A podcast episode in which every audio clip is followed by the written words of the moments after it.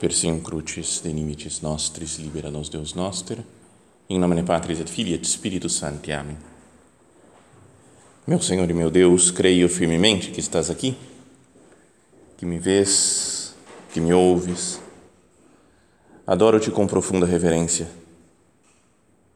Peço-te perdão dos meus pecados e graça para fazer com fruto este tempo de oração.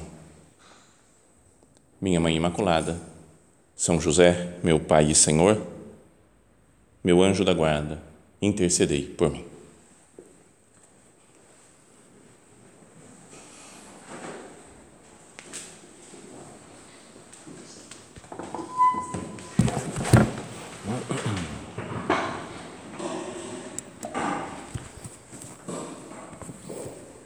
Estamos começando o nosso recolhimento em, na presença de Deus, diante de nosso Senhor. E é um recolhimento que deve nos ajudar, cada um né, pessoalmente, a se preparar para a festa do dia 19 de março, na né, festa de São José, é tão, tão marcante, tanto na nossa cidade, né, que é até feriado, mas também na história, na história da obra, né, no, o espírito da obra está marcado muito por essa festa, quando nós renovamos a nossa entrega, a nossa dedicação a Deus, sendo São José padroeiro de toda a obra. Então, queria que nós procurássemos, né, como vamos renovar nossa entrega, nossa, o nosso comprometimento com Deus, que nós nos colocássemos diante dele agora, fazendo a nossa oração e perguntando, Senhor, como que eu tenho vivido, né, com que fidelidade tenho não sei, experimentado os meus compromissos, a minha dedicação, a minha entrega. E pensava naquela frase que nós hum, rezamos quando vamos rezar aquela oração né, do Santinho, do nosso Padre, lá, que é que fala da obra, né, que é o fundador do Opus Dei, caminho de santificação no trabalho profissional e no cumprimento dos deveres cotidianos do cristão. Então, é a isso que nós nos entregamos, nos entregamos a Deus, mas para realizar isso, né, esse caminho, né, para caminhar esse caminho de santificação né, na nossa vida, no trabalho profissional e no cumprimento dos deveres cotidianos do cristão. Especialmente, nesse, o tema desse recolhimento é ver como anda a nossa santidade na nossa família, dentro da nossa família, na nossa casa, nas nossas condições. Muitas vezes, né, por uma mãe de família, as duas coisas se unem aqui, o trabalho profissional e o cumprimento dos deveres cotidianos.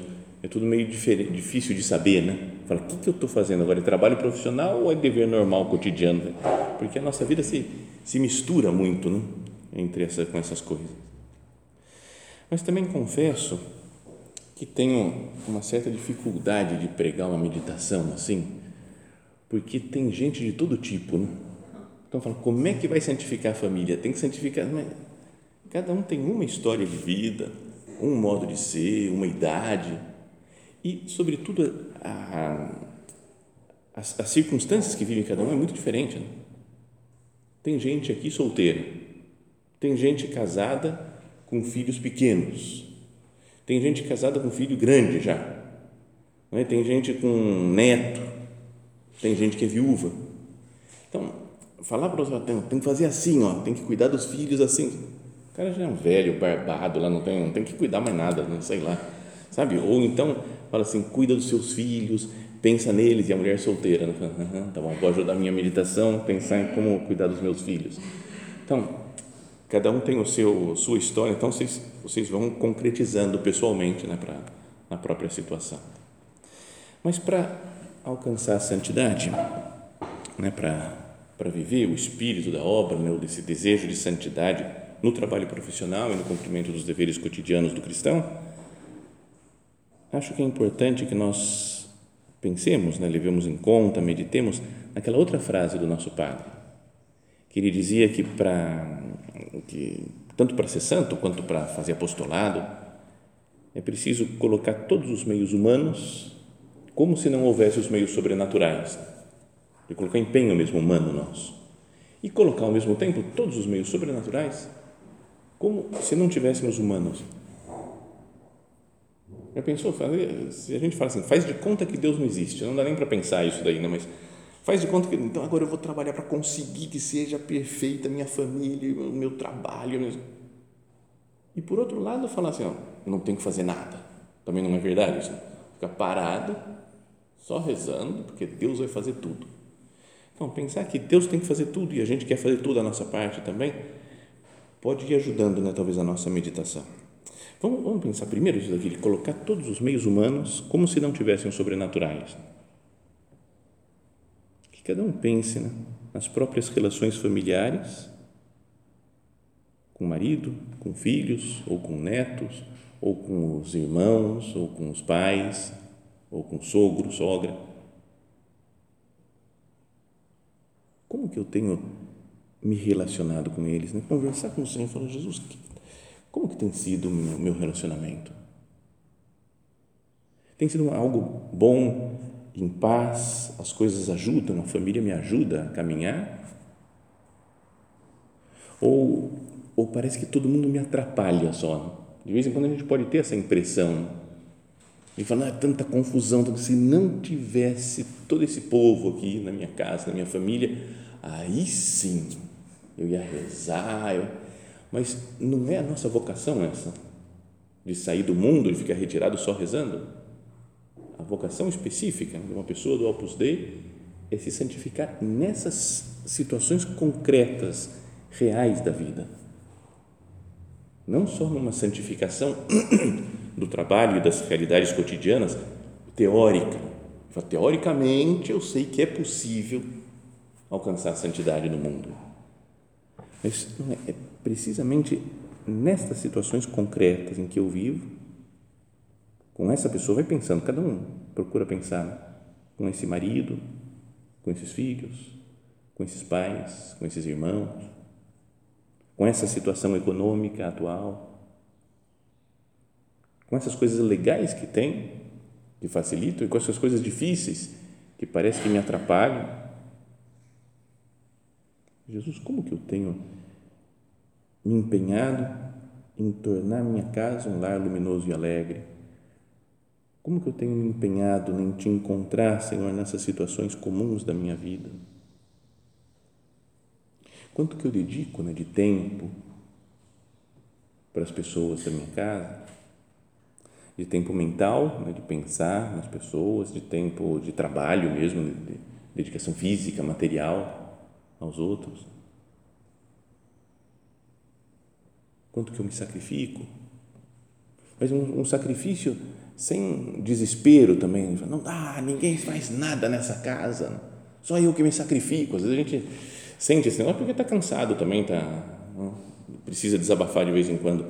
Mas o meu sacrifício, a minha entrega, a minha dedicação de tempo, meus trabalhos na minha família, são coisas serenas. De alguém falar, esse é o caminho mesmo. É que de vez em quando a gente pode se revoltar um pouco com alguma situação concreta, de quantidade de trabalho, de relacionamento com o pai, com o filho, com mãe, com o marido, com o esposo, com é? que a gente fica muito, fica tenso, fala, parece que eu estou fazendo alguma coisa errada, não era para ser assim. Será que não é preciso ter uma paz? Eu falei, como que uma pessoa santa se comportaria nessa, nessa situação que eu estou vivendo? Pensa, né? às vezes a gente gosta de ler biografias de santos, mas que algumas contam só coisas legais dos santos, que nunca tiveram nenhuma dificuldade. Na prática, se uma pessoa santa tivesse no meu lugar, uma santa canonizada, no mesmo lugar que eu estou, como é que ela agiria? Né? Isso daí falou uma vez um, o Padre Correia, não sei se vocês conheceram, alguns devem ter conhecido o Padre Correia, foi um dos, dos primeiros que veio morar aqui no Brasil, veio começar o trabalho da obra aqui no Brasil, na, no comecinho da década de 60, espanhol, veio aqui, morou muito, bom, uns 15 anos em São Paulo, e depois morou o resto da vida em Curitiba e morreu alguns anos já, né? há uns 10 anos, sei lá. E, e, era um homem muito bom, muito divertido, né? super engraçado, era Você ia num convívio, num curso anual, e ele estava lá, você falava, estou realizado, estou né? feito, porque ele era, era super divertido. E, e, acho que era um homem santo mesmo, né? as coisas que ele falava, que fazia, né? A, o trabalho dele, a dedicação aos outros, como procurava se dar bem com todo mundo, era muito, muito especial. E uma vez, em um convívio de padres, é, a gente estava lá, ia ter uma palestra, só que eu nunca tinha visto isso, era uma palestra com duas, duas pessoas iam dar palestra ao mesmo tempo. Né? Então, era um, um outro padre lá e ele. E aí esse outro padre falou, Padre Correia, começa aí, vai, fala alguma coisa. Ele falou, ah, tem que falar? Tá. Então, eu acho que... E aí começou a deu uma... Sem papel, sem nada, sem, só falando da experiência de vida e das, da santidade, de como... Cara, ficou todo mundo pasmo, assim, o outro nem falou mais nada, nem precisava falar mais nada, só ele foi falando. E a gente ria, porque era super engraçado as coisas que ele falava. Aí falava umas coisas em latim, aí voltava, errava o latim, era, era era muito legal. E, e, tocou todo mundo profundamente. E eu lembro que uma das coisas que ele falou, ele falou para um padre, uma coisa que ajuda, e também não só para padre, é fazer as coisas imaginando que a gente já é santo. Falou, você está entrando para celebrar a missa e você fala, como é que um santo celebra a missa? Você fala, nossa, sou eu, santo. Porque aí você se concentra de uma forma especial e é muito legal fazer isso tem que dar meditação, tem que atender gente, confessar o povo. Ele falou, faz de conta que é um santo. Imagina, está no confessionário e você imagina, Padre Pio, incorporei o Padre Pio agora. Aí vai, né? Aí você atende bem, se esforça. Então, usar até essa técnica, né, podíamos dizer, de, de falar, eu já sou santa, não? uma mãe de família santa. Então ela atua desse jeito, daquele outro, faz isso, faz aquilo então, aqui diante do nosso Senhor, Jesus, o que eu tenho que mudar mais concretamente da minha vida atual para parecer mais santo?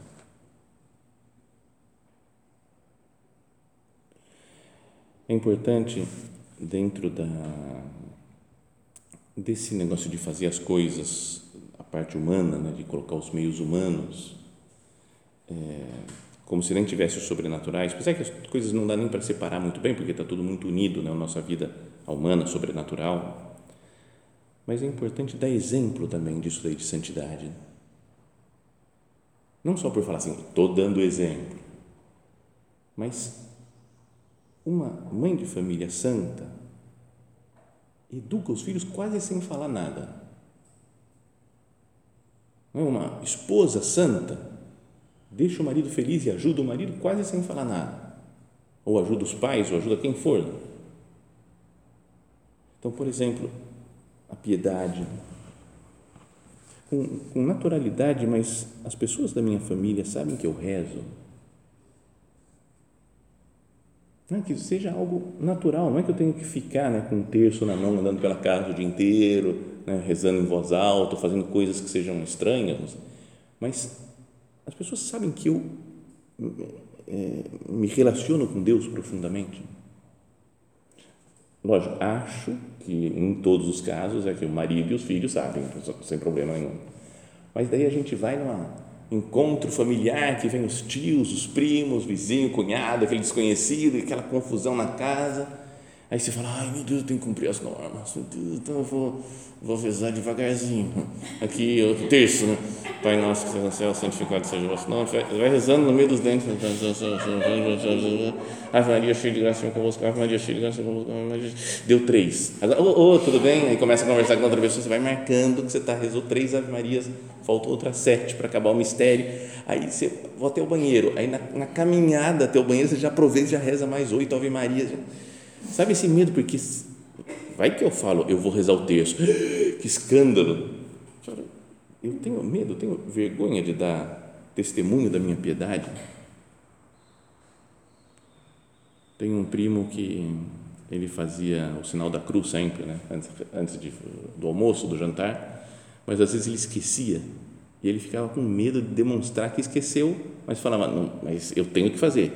Então, no meio do almoço, você vê que ele coçava, coçava a testa. Ah, então, pessoal, não sei. Então, batidinha no peito, ia para o outro lado. Então você via que eu falei, está fazendo sinal da cruz devagarzinho, tentando esconder. Mas ficava um absurdo a situação. Bom, então, que a gente não tenha vergonha né, de dar exemplo de piedade. Eu rezo, confio em Deus, Deus existe, Deus atua na minha vida. Então, isso é uma pessoa santa, não, não tem vergonha né, de Deus. Exemplo de humildade, quando a gente pede desculpa. Pede desculpa para os pais, para o marido, para os filhos. Não é muito normal quando tem alguma discussão de casal, ou o marido ou a mulher vem falar com o padre, né? com o padre o pessoal fala e conta não sei o quê, e sempre fala assim, ela nunca pede perdão, nunca na vida, faz 80 anos que nós somos casados e ela nunca me falou, desculpa, eu errei, nunca, ou ele, né, às vezes é. e talvez tem outras pessoas que às vezes brigam, mas falam, não, não, tranquilo, porque a gente pede desculpa um para o outro já, depois, então já, passa logo, então, eu peço perdão Peço desculpas das coisas, das coisas que eu fiz, das coisas que eu falei. Como transmite paz e segurança para casa, né? uma pessoa que sabe pedir desculpas. Exemplo de confiança. É a pessoa que confia, a mãe que confia nos filhos, mãe que confia nos, no marido, é dar confiança e demonstrar que confiança, isso ajuda né, a não ficar um clima de tensão na casa. Da liberdade para as pessoas. Às vezes a gente quer que a nossa família seja tão perfeita, não é assim que a gente fala, esse daqui tem que se comportar assim, esse tem que ser assim, esse tem que ser assim, esse tem que ser assim. Aí vai dar tudo certo. Mas as pessoas não, não entram no nosso plano. Né? Dizem, eu não sei se é real isso daí, não sei se foi com o Garrincha, antigamente, que alguém falou, o técnico explicando, nós vamos fazer assim, assim, assim, assim, aí o outro time, quando ele, como eles jogam assim desse jeito, então a gente vai fazer dessa outra coisa, organizou o jogo, como é que ia ser? E acho que foi o Garrincha ou algum outro, assim, falou, mas o professor, o senhor avisou o outro time que eles têm que se comportar assim também? É? Então, é que às vezes a gente pensa, fala assim, eu planejei tão bem o esquema que eu tenho que, que, que as pessoas têm que entrar nesse plano deixar livre. Ter bom humor. Não é outra, um santo tem que ter bom humor. E quando tem bom humor, as coisas saem muito mais fácil. Não é? Bom, depois é preciso também ter a parte de, de colocar os meios sobrenaturais, né? que é, sobretudo, oração não como uma Santa Mônica, né? se a gente tivesse esse poder né? e converteu o filho à base de oração, oração, oração, e saiu um super santo né, para a igreja. Quanto que eu rezo mesmo na prática? Pelos, pelos meus parentes, por filhos, marido, outros parentes, por todas as situações familiares pelas notícias que chegam né, da família nossa, das outras famílias, das pessoas conhecidas. Quanto que eu rezo? Depois, pensamos aquilo lá, lembra no começo que nós falávamos de, de colocar os meios sobrenaturais como se não tivesse nenhum meio humano.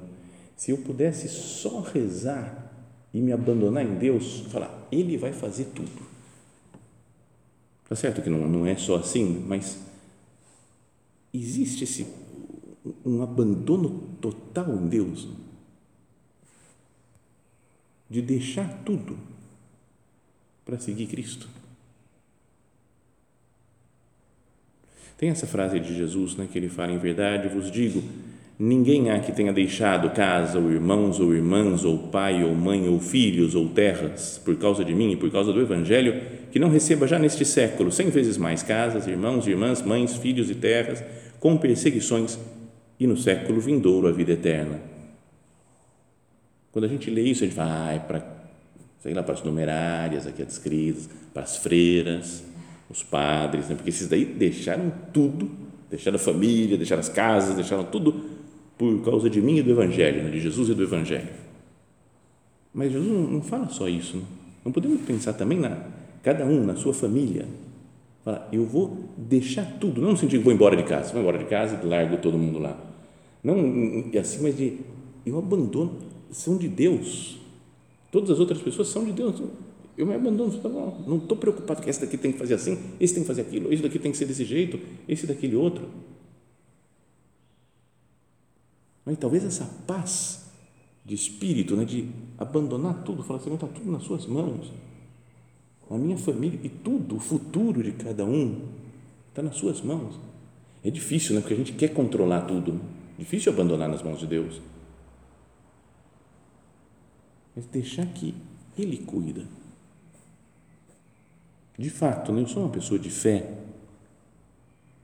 que tem certeza que Deus está cuidando de tudo, de todos os acontecimentos familiares, da minha família, das outras famílias, tudo que nos envolve está nas mãos de Deus. Digo, não é que não se possa sentir né, uma preocupação, uma tensão, porque nós somos humanos e é natural que a gente tenha esses sentimentos. Né? Você acha que eu já contei há bastante tempo de um amigo que faz, bom, faz muitos anos que eu não vejo, que morava lá na Itália, super legal, um cara muito divertido. Foi, ele era, ele era ateu. Ele falou que um dia estava andando de carro e de repente viu uma luz. E ele falou: naquela luz eu me converti. Então eu sou de Jesus agora. A gente tem que fazer tudo por Deus. Se converteu, uma, uma figura, muito peça rara. E, e ele estava, era dono de um restaurante tinha uns, um, vários conhecidos no mundo do futebol, porque vários jogadores de futebol iam lá na, no restaurante dele. Então, um dia, quando eu me ordenei diácono, ele falou: Vem cá no meu restaurante, vamos fazer uma festa. Eu vou chamar umas pessoas aqui para você falar com elas. Cheguei lá e tinha, mas só rolo, sabe? Gente que estava no 12 marido, por exemplo, e outro que era viciado em drogas. Não sei, ele queria praticamente que eu resolvesse os problemas lá na mesa, enquanto jantava. Né? Então, era, era muito peça rara. E aí ele falou: convidei o Cafu para vir aqui no seu aniversário também, para vir no seu aniversário, não, no seu, na, na, no, nesse jantar de, de ordenação. Eu falei: que Cafu? Não, mas é que ele estava no Brasil, então ele, isso lá em Coma. Ele estava lá no Brasil, ele falou que ia chegar agora, talvez não consiga aparecer. Né? Falei: ah, tá bom, beleza. Aí, três minutos depois, entra o Cafu pela porta. Eu falei: cara, o homem trouxe o Cafu mesmo, né? então cumprimentei. Ele falou, você é padre? Eu falei, não, Cafu, eu sou diácono, mas explicar para o Cafu o que, que era diácono, então eu não, não sei se ele entendeu muito bem. Bom, mas esse cara daí, Antônio, chamava, ele era super legal, só que ele tinha uma coisa de confiança em Deus tão absoluta, tão total, que chegava a uma certa loucura. Ele tinha uma, um, um casal lá de supernumerários, também a gente era super amigos, tem vários filhos, e, e um dos filhos falou um dia para a mãe que ia sair à noite, devia ter 16, 18 anos, e ia voltar meia-noite. E aí ele falou, e ele falou que ia voltar meia-noite, só porque até as quatro da manhã ele não tinha aparecido, nem dado resposta, e ela não conseguia contactar com ele, a mãe ficou preocupada. Ele não confia em Deus? Não é supernumerária? Não, calma, peraí, né? uma coisa, uma coisa, é, confia em Deus, mas é natural que o filho sumiu, desapareceu, fique preocupada, não tinha celular na época com tanta facilidade. Bom, então, é natural que a gente se preocupe com as coisas da casa, da vida, da família, mas será que não está faltando um pouquinho mais de confiança em Deus? Por que, que aconteceu isso? Por que, que vai acontecer aquilo? Por que, que e se acontecesse tal coisa? Deus está por trás de tudo, né? ele, ele conhece todos os acontecimentos. Ele dá liberdade para que as pessoas atuem de uma forma ou de outra Eu confio em nosso Senhor. E dentro disso, né, é importante também colocar um pouco mais de, de vida sobrenatural, de visão sobrenatural nas outras pessoas da família. Como fazer, não sei, porque as situações são muito diferentes. Né? Talvez vendo o nosso exemplo, como falávamos antes, mas falando de Deus, tirando as dúvidas, dando catequese né, para os filhos, com liberdade, né, sem forçar as coisas, mas procurar rezar na família, reunir a família para fazer oração juntos. Mas também sem ser a que pega no pé, né? Que fala, agora vamos rezar todo mundo, agora faz agora tem, agora tem que fazer isso daqui, agora tem que ir no centro, agora tem que. Porque chega uma hora que também os filhos imaginam, alguém fala, não aguento mais. Tinha outro casal, super, continuou super amigo lá de Roma, também. Parece, eu, as minhas histórias são tanto de Roma que parece que eu só morei lá na vida, mas foram, foi menos de um décimo da minha vida passado, passado lá. Mas era um cara super legal, muito gente boa, e a mulher dele era cooperadora e queria que o marido frequentasse a obra de qualquer jeito. E aí falava, fala com meu marido, fala com meu marido, fala com meu marido, fala com meu marido, fala com meu marido. Então, falava com ele, convidava. Um dia ele foi no recolhimento e falou, Guilherme, deixa eu te explicar, eu gosto muito da obra. Eu só não gosto que minha mulher fica pegando meu pé. O tempo inteiro ela fala de eu postei e quer que eu esteja aqui e que eu venha aqui. Eu gosto, mas não aguento a pressão. Aí eu falei para ela, para, ele gosta, ele não aguenta a sua pressão, não fala mais nada, deixa que eu falo, tá bom, tá bom, tá bom, não vou falar mais nada. Aí passou dois ou três dias, a gente se encontrou, ah, não sei o que, aí vamos jogar futebol, tá? marquei um futebol com ele, e aí ele falou, Guilherme, não está esquecendo nada, não, não está esquecendo nada, você tem... Eu falei, ah, é verdade, tem recolhimento essa semana. Então, ela, ela não conseguia não falar, né? entendeu? Sabe? Então, paz, liberdade, mas com a graça e pedindo né, para que Deus atue, que toque na alma, no coração de cada um, para que todos tenham na nossa casa, né, na nossa família, visão sobrenatural. Bom, mas essa é a, ideia da nossa meditação é essa de que a santidade se dá na vida cotidiana, nesses rolos que tem na vida cotidiana, nas alegrias que tem na vida cotidiana. Eu tenho, tenho fé nisso, porque eu estou indo pelo caminho certo, se eu procuro me encontrar com Deus nessas as coisas normais do meu dia a dia. Não de um dia a dia teórico, mas do meu dia a dia concreto. Então, vamos terminar nossa, essa primeira meditação dirigindo-nos a Nossa Senhora e São José, né, olhando para o exemplo deles. Eles viviam sempre na presença de Deus, estavam sempre com Cristo junto deles. Isso é um exemplo né, de, de melhor família que se pode imaginar.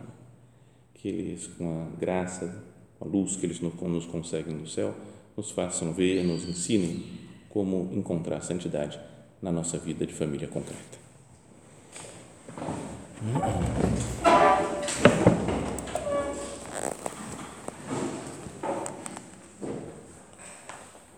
Dou-te graças, meu Deus, pelos bons propósitos, afetos e inspirações que me comunicaste nesta meditação.